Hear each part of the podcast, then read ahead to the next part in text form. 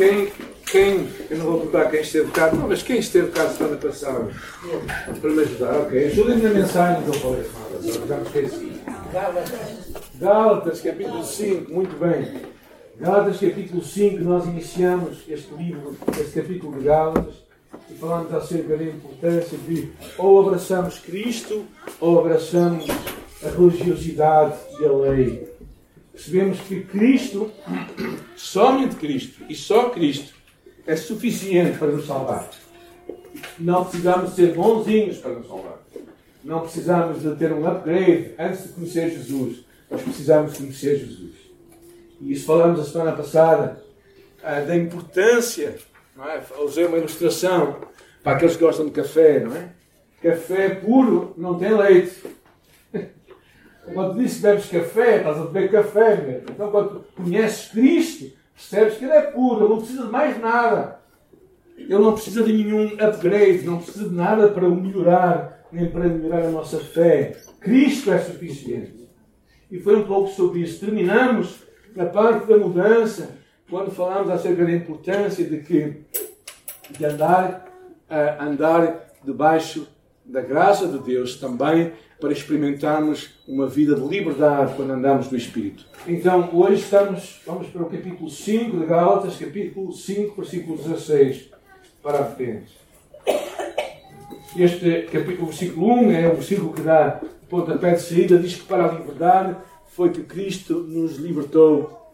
Portanto, permanecei firmes e não nos sujeiteis novamente a um jugo de escravidão. Ou seja, tu e eu, como filhos de Deus, podemos e devemos viver livres, vidas completamente livres do poder do pecado em cada um de nós. Significa que a nossa liberdade nos dá a possibilidade de escolhermos fazer o que queremos fazer para obedecermos a Deus. E este versículo 1 é o versículo que dá o pontapé de saída para este capítulo. Eu penso que é o coração do, capítulo 5. E é esta primeira parte que nós falamos a semana passada, a nossa fé em Jesus. Assim como a salvação só acontece pela nossa fé na graça de Jesus e entregamos a nossa vida a Ele uma vez na vida, igualmente a nossa santificação não é algo que nós conseguimos à parte de Deus, não é um esforço humano, mas pelo poder do Espírito Santo devemos entregar a nossa vontade a Ele. Enquanto entregamos a nossa vida para sermos salvos, acontece uma vez, a nossa vontade nós temos que entregar muitas vezes. Porque nem sempre nós estamos muito animados com fazer a vontade de Deus. Quem se anima todas as manhãs diz assim: vou-me levantar e vou ler a Bíblia, vou ter o meu tempo com Deus. Quem faz isto todas as manhãs? Graças a Deus. Graças a Deus. Eu nem sempre, gente. Há dias em que eu não estou muito motivado. Há vezes em que eu reconheço que eu fico um bocadinho, estou assim um bocadinho meio sonolento. Mas quando começa a fazer, não é? o Espírito de Deus está em mim, se alegra, se regozija. Eu quero te encorajar, mas depois percebes uma coisa: santificação é algo que só acontece com o poder de Deus. Há muita gente que pensa que é seguir uma série de regras e, e listas, e vamos falar de algumas hoje, já agora. Mas não é por fazermos aquilo na nossa força, na nossa carne, na nossa, na nossa capacidade. É o fruto de quem? Do Espírito. Então o que tem acontecido, basicamente, é tu deixares que o Espírito está dentro de ti, se tu conheces Jesus, tens o Espírito dentro de ti, que ele começa a lutar. Então é sobre esse tema que hoje vamos falar. É basicamente um contraste forte as obras da carne e os frutos do Espírito. Vamos ler esta passagem. Diz assim, capítulo 5 de Gálatas. Já todos têm? Quem tem a Bíblia pode dizer graças a Deus? Alguns estão a ver o telemóvel, mas também vale, também vale, também vale. Eu ainda sou daqueles do papel. E agora estamos com problemas com a falta de papel. Diz o versículo 16: Mas eu afirmo, andai pelo Espírito e nunca vocês estão ouvindo o que eu estou a dizer? Diz aqui a palavra de Deus. Andai pelo Espírito e nunca cumprireis os desejos da carne. Versículo 16. Porque a carne luta contra o Espírito, o Espírito contra a carne. Eles só põem um ao outro, de modo a que não conseguis fazer o que quereis. Mas se sois guiados pelo Espírito, já não estáis debaixo da lei. As obras da carne são evidentes, a saber, agora há uma série de listas que às vezes é um bocadinho diferente, em algumas versões, mas dizer a mesma coisa. Imoralidade, impureza, indecência, idolatria, feitiçaria, inimizades, rivalidades, ciúmes, ira, ambição egoísta, discórdias, partidarismos, inveja, bebedeiras, orgias e outras coisas semelhantes a estas, entre as quais vos previno, como já vos preveni antes, os que praticam não herdarão o reino de Deus. Mas o fruto do Espírito é amor, alegria, paz, paciência, dignidade, bondade, fidelidade, amabilidade e domínio próprio. Contra estas coisas não existe a lei. E os que são de Cristo, os que são de Cristo, sacrificaram, crucificaram a carne, juntamente com as paixões e desejos. Se vivemos pelo Espírito, andemos também sob a orientação do Espírito. Bem, gente, isto eu vou tentar simplificar no final tudo, está bem? Mas para vermos ao simples, temos que ir ao pormenor primeiro. Há quem divida estas partes, esta obra da carne, as obras da carne, em quatro tipos de pecados. É? O primeiro deles tem a ver com os pecados sexuais. É, não é a sexualidade, porque a sexualidade foi criada por Deus, mas é o mau uso da sexualidade. Depois, eh, os pecados religiosos, ou a religiosidade. Ah, os pecados sociais têm a ver com os nossos relacionamentos e os excessos e descontroles. Então vamos, dentro destes quatro ideias-chave, vamos tentar ah, compreender o que o apóstolo estava a tentar falar àquela igreja e colocar os nossos dias, afinal, o que estamos a falar, porque isto aqui já sei que se eu falo com alguém, ah, não, não sou, eu não sou nenhum empurro, eu não, eu não ando como outras mulheres e tudo isso, né? Vai ficar muito aqui a dizer, vamos falar sobre isso. Imoralidade sexual, diz o apóstolo Paulo, algumas versões dizem, é, talvez prostituição, quer basicamente dizer formas de relacionamento sexual ilícito. Ou seja, algo que sai fora daquilo que Deus permitiu. E depois o segundo pecado que ele fala é impureza, quer seja em palavras, da forma como falamos, quer seja também em ações. Coisas que não vêm de um filho de Deus, de alguém que conhece Jesus, que é nova criatura. E terceiro pecado que ele cita aqui é lascívia. Não é lascívia. Okay? Lascívia tem a ver com relacionamentos sexuais desenfreados. Ou seja, a pessoa não ter controle Claro, quando nós pensamos nisto, as obras da carne, a obra da carne, nós logo dizemos, ah, nem pensar, não quero. Essas coisas não. Estive a pensar como é que a sociedade de hoje está a viver isto. Pornografia. Alguns pensam, mas isso não é para cristãos. Pois não, mas os cristãos, será que têm problemas com isto? Talvez tu não sejas cristão e talvez não vejas nenhum mal até nisto. Mas verdadeiramente a pornografia é um dos pecados hoje mais, mais comuns. Consta-se que em várias pesquisas, mas em todas elas, mais de 60% de homens cristãos e 15% de mulheres cristãs têm problemas com pornografia de uma forma contínua.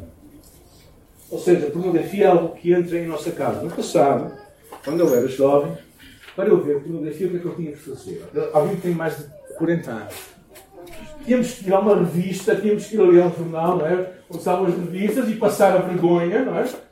E pegar naquilo e levar para casa, certo? Hoje não. Hoje ela está em qualquer lado. A pornografia eh, verdadeiramente é algo que tem muito a ver, tem, cria uma ilusão de controle na vida das pessoas, porque proporciona um acesso rápido e falsa e estimulação sexual e verdadeiramente é muito considerado como uma droga hoje. Já que quando as pessoas começam a aceder a isto, ficam viciados nisto. E hoje eu creio que vivemos cada vez mais nesta cultura de sensualidade muito comum nos nossos dias. E eu gostaria de que tu e eu percebêssemos é que nós podemos não somente não consumir isso, mas também podemos ter o que eu chamaria de explodir o ambiente à nossa volta. E dois conselhos, um para mulheres, outro para homens. Uma delas, na Bíblia para todos, da primeira Timóteo, diz as mulheres querem pedir que se apresentem com dignidade, com modéstia. Naquela altura dizia sem grandes penteados, porque aquilo era sinal de, de mulheres prostitutas se vestiam assim. Nem ouro, nem joias, nem vestidos luxuosos. Apresentem-se como convém a mulheres que se preocupam principalmente com agradar a Deus com as boas ações. Mas a preocupação de uma mulher não deveria ser mostrar-se aos homens, mas mostrar-se a Deus. E acho que isso deveria ser, ser importante para nós despoluirmos à nossa volta um ambiente muitas vezes sensual e que muitas pessoas às vezes desejam envolver. E uma palavra que eu gosto muito do, no livro de Jó, que é dita para os homens, diz: Eu fiz uma aliança com os meus olhos. Como, pois, fixaria numa virgem? Porque pelos olhos, que é as janelas da nossa casa, entram todas as coisas. E se há coisas que nós não podemos brincar, é com o problema da pornografia. Porque normalmente o escape de Deus vem no princípio da tentação. Vocês já pensaram nisso? Normalmente, quando a tentação vem à nossa vida, nós somos cristãos, Deus nos dá o escape. Então, quando tu pensas assim, ah, eu sou capaz, eu sou mais forte que a tentação, esquece, já caíste já foste comido. Porque tu não és mais forte que a tentação. Quando tu queres brincar com a tentação, tu vais cair nela. Infelizmente, a pornografia é um dos grandes problemas de hoje. Relacionamento sexual fora do casamento. Não é? E claro que aqui podemos falar de dois grupos bem claros: o, que diz respeito a rapazes e meninas que ainda não casaram, a importância de honrar, honrar a pureza sexual sejam honrados entre todos o matrimónio a pureza do leite conjugal, pois Deus julgará os imorais adultos. Havia muitas passagens que eu podia falar, mas também trouxe a passagem do apóstolo Paulo aos Coríntios, que diz fugir da imoralidade. Qualquer outro pecado que o homem comete fora do, é fora do corpo. Mas quem pratica a imoralidade peca contra o seu corpo. Não sabeis que o vosso corpo é, é santuário, ou é templo, ou é casa do Espírito Santo que habita em nós o qual tendes da parte de Deus e que não sois de vós mesmos, pois fostes comprados por bom preço. Glorificai a Deus no vosso corpo. Ah, isto é uma ideia incrível, porque o apóstolo Paulo e a Bíblia Sagrada e Deus nos chama a nós a vivermos vidas de santidade e esperamos pela pessoa que Deus tem para nós, ao casarmos com ela, não termos vergonha de casar virgem é curioso que muita gente quer casar com outra pessoa virgem, mas eles não se importam de não serem virgens. Mas a importância de perceber isso ah, e honrarmos isso. E, ao mesmo, e quando nós estamos num, num relacionamento eh, casado, não é? já com alguém, então perceber que nós estamos com aquela pessoa que Deus nos deu até ao final da nossa vida, para sermos puros. E a pureza não é simplesmente o ato, é, é todo tipo de, de poluição visual que nós temos hoje na nossa sociedade e que nós, particularmente homens, as mulheres não estão a ouvir agora também, nós, particularmente homens, precisamos de prestar atenção e perceber o que é que vai despoletar em nós imoralidade. Não digo relacionamento necessariamente, mas pensamentos e atitudes que não agradam a Deus. E todos nós percebemos muito bem. Estamos muito cansados, por exemplo. Estamos uh, simplesmente a vaguear pela televisão, é? com às vezes com, com programas que sabemos que não são muito bons e sabemos que vão em nós despertar desejos que não são os desejos de Deus. Então, algo que é importante quando pensamos nesta questão de relacionamentos sexuais tem a ver com esta ideia de termos pureza nos nossos relacionamentos. Claro que podemos falar de muitas coisas, mas uma das coisas que a Bíblia condena é o relacionamento de pessoas dentro do mesmo género. Homens com homens, mulheres com mulheres. Havia muito para falar, eu não quero estar aqui a. Mas impressionou-me ao ler esta passagem pela primeira vez. Não lembro tantas vezes a Bíblia, pela primeira vez eu vi o que diz no final. Vou ler a passagem que eu acho que vale a pena ler. Por isso Deus entregou a paixões desonrosas, porque até as suas mulheres substituíram as relações sexuais naturais pelo que é contrário à natureza. O homem, da mesma maneira, abandonou as relações naturais com a mulher Arderam em desejos sensual uns pelos outros. Isso foi escrito há dois mil anos, gente. Não é coisa nova. É uma coisa nova. Cometendo indecência, recebendo em si mesmo a devida recompensa do seu erro. Assim, por terem rejeitado o conhecimento de Deus, foram entregues pelo próprio Deus a uma mentalidade condenada para fazerem coisas que não convêm. Os quais, conhecendo bem o decreto de Deus que declara, digno de mortos que tais coisas praticam, não somente as fazem, mas também aprovam os que as praticam. Por isso, há aqui duas coisas que eu quero dizer. Realmente, Deus não é contra ninguém. Deus ama todas as pessoas e Deus certamente ama pessoas que têm tendências em comportamentos homossexuais. Mas Deus reprova a atitude das pessoas. E acho que precisamos de conseguir fazer essa distinção que é um bocado difícil às vezes. Tu conseguires amar alguém e gostar de alguém e não concordares com o seu comportamento. Já conheceram pessoas que abusaram de alguém? Vocês aprovaram o comportamento dela? Mas se calhar vocês têm que conviver com aquela pessoa em algumas alturas. E têm o mínimo de aceitá-la e de poder amá-la. Então o facto de tu não concordares com o comportamento da pessoa, e eu, nós não podemos mudar o que a Bíblia fala, mas não temos que condenar a pessoa. Mas não concordamos com o seu comportamento. E é curioso que no final diz não somente as fazem, mas também aprovam. Ou seja, quando tu simplesmente, eu acho que não dizes nada ou deixas, ou deixas em silêncio uma situação que a Bíblia claramente condena, de alguma forma sai a aprovar um comportamento. E acho que a Bíblia é muito clara aqui nesta passagem, que nós devemos ter uma posição clara e objetiva. Bem, passemos os pecados sexuais, está bem?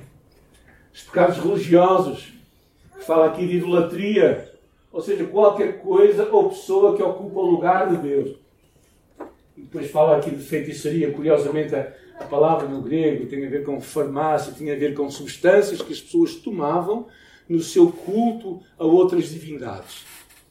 Ou seja, qualquer coisa que tira o lugar de Deus no teu coração, qualquer coisa que tu amas mais do que a Deus, isso é idolatria para ti.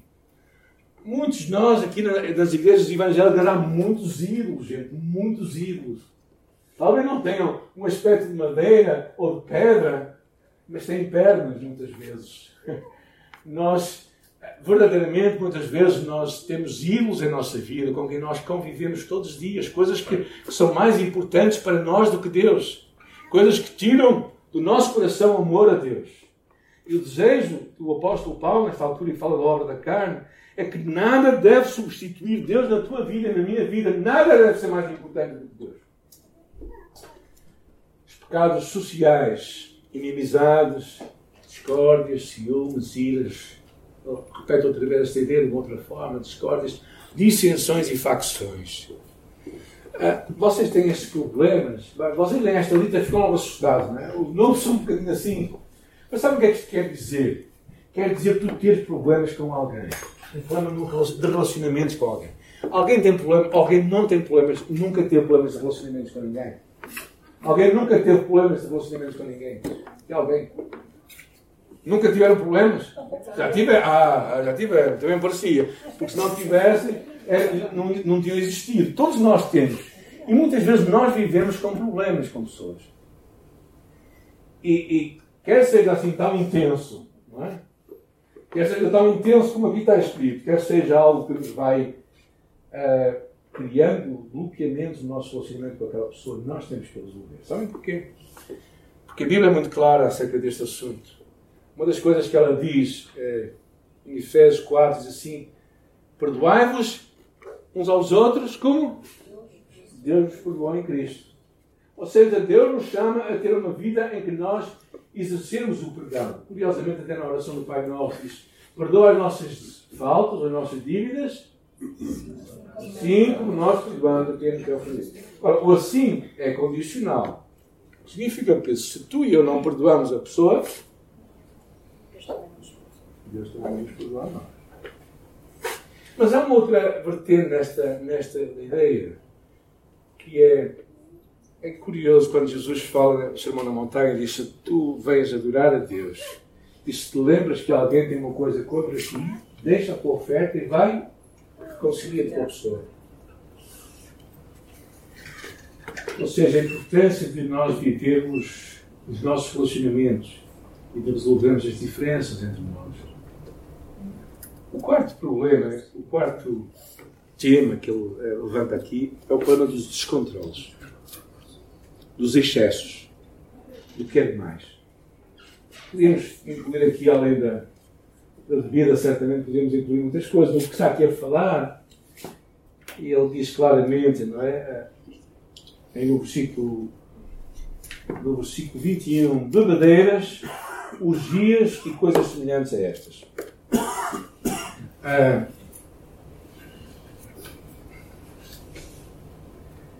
esta ideia tem esta ideia de bebedice tinha muito a ver com a ideia de bebida alcoólica, o alcoolismo, que era provocado por excesso de bebidas que as pessoas tomavam. E nós sabemos que um dos problemas principais do alcoolismo não é só o álcool em si, mas é todos os problemas que o álcool vai gerar na sua frente. Uh, ou seja, todos os vícios que aquilo vai criar. Por um lado, muitas vezes, quando as pessoas estão alcoolizadas, elas deixam de ser elas mesmas, dizemos nós. Não é? Ou seja, entram num modo de desaparecimento da pessoa e aparece uma, uma outra pessoa, que poderíamos chamar o que quisermos, um demónio até, mas que a pessoa realmente perde o seu controle completamente. E, entra, e ao perder a sua consciência do que está a fazer, ela entra numa série de pecados dos quais não toma consciência, mas não deixa de ser responsável. O alcoolismo é um problema grave, em Portugal também. Nós, como comunidade, como igreja, não, não achamos que deva ser nosso papel proibir pessoas de beber. Eu gosto de beber vinho, sou um português que tem o meu gosto pelo bom vinho, à mesa. Uh, e, mas também entendo muitas vezes, e tenho trabalhado com o pessoal que tem problemas de alcoolismo, entendo muitas vezes o que é que o alcoolismo faz, quebrando relacionamentos, destruindo famílias e destruindo em muitos aspectos a vida de alguém. Não somente por uma questão de saúde, mas por uma questão de relacionamentos, uma questão de, de dar à, à pessoa uma indignidade tão grande que ela começa a entrar em caminhos completamente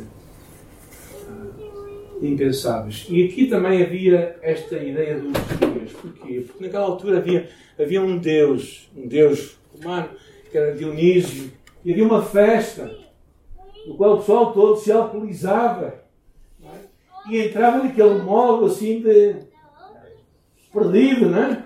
Perdidão mesmo, diria o brasileiro. Né? Estavam mesmo perdidões e faziam coisas que eles nunca pensavam ser possíveis.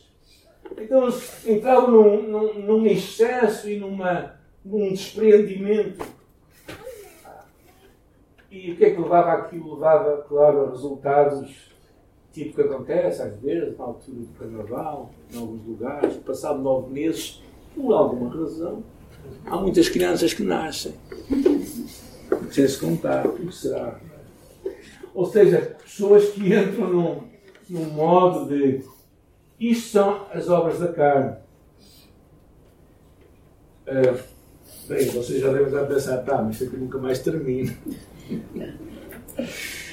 e ele diz assim: quem vive na, na prática disto não verá o bem dos seus. O que ele quer dizer não é necessariamente que. Eh, eu não vou perguntar quem já pecou algum destes pecados, está bem? Eu certo, de uma forma ou de outra, ou mais forte ou mais leve, todos nós teremos pecado, não é? Mas o que eu estou a dizer é quem vive sem arrependimento, quem está a viver uma prática assim continuada, sem deixar que o Espírito Santo mude a sua vida, então é sinal de que ela verdadeiramente não conhece a Deus. De alguma forma, há ali algum indicador de se o Espírito Santo, se a pessoa tem o Espírito Santo e a pessoa não está a ouvi-lo, alguma coisa está muito mal dentro dela. E por isso, eu não estou a dizer que alguém que tenha problemas de alcoolismo não vai, não vai ver o reino de Deus. Eu estou a dizer é que alguém com. Bem, alguém que tem problemas de alcoolismo, antes de ver o reino de Deus, vai ver o reino aqui da terra e vai passar muitas dificuldades. Mas à parte disso, ela verdadeiramente, o que estamos a falar, é que ela não vive uma prática sem pensar na sua vida, sem ter um arrependimento. Então, é muito importante perceber, estas são as obras da carne. As obras que a tua carne, que a minha carne quer fazer. De uma forma ou de outra. Ou seja, quando alguém fala mal de ti, o que é que tu queres fazer? Dizer, oh, eu gosto tanto de si, é uma bênção mesmo exercer o perdão de Deus para si. Deus pôs na minha vida para ser uma bênção para mim. Nós queremos logo gostar, é normal. É a tua carne, é a minha carne. É a nossa tendência pecaminosa. Eu não diria que é a nossa natureza pecaminosa, porque eu não acredito que o cristão tem uma natureza pecaminosa. Nós somos novas criaturas. Isto é, uma, é um shift que nós precisamos alcançar. Nós somos novas criaturas, nós somos uma nova criação de Deus. E nós continuamos com uma tendência pecaminosa dentro de nós que não aproxima. Então, o que ele está basicamente a dizer, eu vou tentar resumir isto para entrarmos no, melhor, que é o fruto do Espírito. Todas as obras da carne violam a lei do amor ao próximo. Porque sempre que tu praticas isto, ou violas o amor à pessoa com quem vives, ou a ti próprio, não, não te estás a amar quando tu entras num caminho destes. Não estás a amar a pessoa. Todas elas são, muitas vezes são praticadas em nome da liberdade. Eu faço o que quero. Mas na verdade, na verdade, elas vai te escravizar a ti. Tu vais te tornar escravo. E sempre pensamento é que elas não se podem erradicar por meras leis. Não vale a pena procurar uma igreja que seja muito legalista, que tenha muitas normas, e que vai dizer, ah, esta igreja tem muitas regras, que bom, eu vou ser um homem muito bom aqui. Não, esquece. Tu vais falhar da mesma forma como fazes em qualquer lado. O que tu precisas é deixar o Espírito Santo que está em ti andar pelo Espírito e jamais cumprirás os desejos da carne. Vamos falar sobre isto no final também. Voltar a ideia do que é andar sobre o Espírito. A outra parte que nós percebemos é o fruto do Espírito. E a lista é interessante.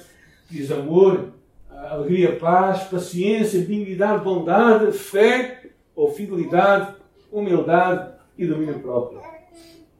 Uh, ou seja, isto revela o fruto. O que é o fruto? É aquilo que uma árvore dá. Quando tu vais. Temos ali uma parede ali atrás. O que é que aquela parede está a fazer? E vocês estão lá de baixo, lá, eu sou tão grandes que Negocinho na frente. Então, o que é que uma, o fruto do Espírito, basicamente, é aquilo que o Espírito Santo que está em ti e em mim, se, se és filho de Deus, quer produzir em ti. E não é os frutos, como ali está escrito e mal, mas eu não consegui corrigir aquilo, paciência, perdão. É o fruto. Porquê que é o fruto? Porque é algo que vem em pacote. Deus, alguns dizem, ah, eu sou uma pessoa muito alegre. Mas não são as outras coisas. Não, o que Deus quer produzir em ti e em mim é tudo, é o pacote todo. É como um cacho de uvas, não é? Daquelas grandes que agora existem, não é? Não sei onde é que é feito, mas. Algumas eu acho que estão fabricadas em alguma fábrica. Mas aquela muito grande em que tu comes uma e ficas satisfeito, não é? Mas é como se tivesse ali nove gomos, não é? Ali que tu vais começar a tirar. Amor, e dividimos aqui em três, em três grupos, é? os hábitos da mente. Viver com amor, ter desejo intenso de agradar a Deus e fazer o bem aos homens. Alegria, que tem a ver com o bem-estar. Não é estarmos a rir. É? Alegria tem a ver com um bem-estar interior. Há pessoas que não se riem tanto. Não é? Eu tenho tendência a rir mais do que se caso ver em algumas alturas. Mas a alegria tem a ver com essa satisfação que está dentro de nós. Paz. Paz é, uma, é este descanso que Deus traz ao teu coração e ao meu coração. E eu gostaria que, se calhar, tu fizesses, se fosse fazendo uma, uma paragem e dizes, como é que está o meu coração hoje? Como é que está a minha mente hoje, neste dia? Será que eu estou em paz na minha mente? Será que há tantas coisas a tribular-me? Será que eu eu sinto-me bem? Ou será que eu estou aqui numa guerra interior? Depois ele continua falando do relacionamento com os outros, diz paciência. Eu gosto de chamar isto sermos generosos com os outros. Ou seja, conseguir ser generoso com os outros quando uh, falham para contigo. Uh, benignidade, sermos gentis bondosos. Uma doçura, um comentário assim, doçura de temperamento, sobretudo com, com eh, predispondo-nos a uma atitude afável e cortês, nos deixa abordáveis quando alguém nos magoa. Ou seja, sermos pessoas alcançáveis, tem a ver com esta benignidade. Não é? Aquela ideia de que nós não, não cortamos, mas continuamos a sermos generosos para com A terceira coisa que fala bondade. O Martinho Lutero diz uma pessoa é bondosa quando se dispõe a ajudar aqueles que estão em necessidade seja, de alguma forma, o, que é o fruto do Espírito não somente é para nós, nossa mente, a nossa vida interior, mas é para os nossos relacionamentos. Para nós podemos nos dar, relacionar com os outros. E também, no final, os outros três, tem a ver com o nosso comportamento. Fidelidade, ou seja, sermos pessoas de palavra, fiéis, confiáveis. Alguém de confiança. Conheci uma pessoa que sempre que marcava um encontro comigo, ela ou não aparecia ou aparecia muito tarde. Sabe o que aconteceu à terceira vez? Eu simplesmente não acreditei e não apareci. Há pessoas que são assim. Fidelidade é, é, é sermos pessoas confiáveis. Depois fala mansidão, uh, modéstia, gentileza alguém como Jesus, a quem nós podemos entregar os nossos fardos e males. E a última, a última característica muito interessante é o domínio próprio. Provérbios diz assim: quem tem paciência é melhor que o guerreiro. Quem tem domínio próprio é melhor do que aquele que conquista uma cidade. Então, qual é a maior parte dos nossos problemas? O que é que vem? Porque nós não temos domínio próprio lá nos vossos relacionamentos conjugal, na vossa casa. Não sei se alguém tem problemas em casa, de vez em quando. Mas de vez em sempre. Mas de vez em quando, né? E às vezes nós devíamos fechar a matraca, não é? E, e não conseguimos, não é? E logo explodimos. Domínio próprio, essa capacidade, às vezes pode usar algumas técnicas. Eu tenho algumas técnicas pessoais. Pode ser beliscar. Não. Mas ajuda! Tentem uma vez. Ao menos não acreditar nisso, mas, é, mas eu desafio-vos a fazer isso. Quando tiver uma altura em que vocês estão a ser picados por alguém, vocês façam assim. E vocês vão ver se não se calam. Porque aquilo vai também doer. Então vocês aquilo vai fazer um travão. Bem, isto não vem não vem na Bíblia, mas podia vir. O meu, a minha forma de eu viver o domínio próprio, ok? Uma das formas é esta. Alguns estão a dizer pastor, eu não acredito nisso. Então pratique e depois digam-me se funciona ou não funciona. O autocontrole é, é importante porque muitas vezes nós simplesmente alimentamos uma doença. Né? Agora, depois de eu falar isto, reparem o que é que diz o versículo. Estamos já a terminar. Reparem o que é que diz o versículo 24. Alguém pode ler para nós? 24. Com voz alta, muito alta. E os que são de Cristo crucificaram no carne com as suas paixões e Vamos ouvir deste lado. A ver se é a mesma coisa. Os que são de Cristo crucificaram a carne com as suas paixões e com Os que são de Cristo, quem é de Cristo? Crucificou. Então a carne onde é que está? A carne está morta, está na cruz. Mas ela ressuscita muitas vezes. O segredo de uma vida cristã vitoriosa é tu perceberes que verdadeiramente a carne em ti já está derrotada e deve permanecer na cruz. Tu não tens que lhe dar vida, não tens que alimentá-la, ela está morta. Porque Cristo morreu para que, para que aquela carne, esta, as obras da carne, todas fossem ali para a cruz. Então, tu não tens que, que ressuscitá-las, tu não tens que trazê-las para fora da cruz tens que viver a tua vida em Cristo, a nova vida.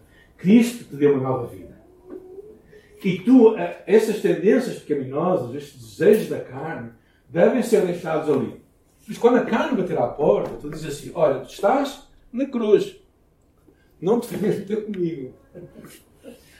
Tu estás morta em Cristo eu morri para ti. Então, esta é uma ideia incrível que o apóstolo Paulo fala. Por isso é que ele depois diz a seguir: se vivemos pelo Espírito, andemos também dirigidos pelo Espírito. Romanos diz assim: Pois sabemos isto, a nossa velha natureza humana foi crucificada com Ele, para que o corpo sujeito ao pecado fosse destruído, a fim de não servirmos mais pecado. É uma imagem incrível, porque o que ele está a dizer, isto é muito revolucionário, é que o poder do pecado foi destruído. Então o pastor está a dizer que nós não temos que pecar mais. Estou a dizer isso mesmo. Agora, estou a dizer que não vais ficar mais, não estou a dizer isso. Mas o que eu estou a dizer é que em Cristo, por causa de Cristo, nós não temos uma luta, eu não gosto desta imagem, uma luta entre dois cães que nós alimentamos. Não. Um dos cães está morto já. Esta é uma imagem que nos faz ter uma visão que não é correta da fé. Porque verdadeiramente a carne está morta em Cristo. Ela está destruída. Ela está crucificada. E nós nunca mais devíamos estar lá fora dali. Agora, uh, nós temos problemas com a nossa carne? Temos. Mas há aqui uma promessa gloriosa: é que o pecado não mais terá domínio sobre nós. E o segredo é o segredo é, ele volta à ideia do versículo 16. Se vivemos pelo Espírito, andemos também na direção do Espírito.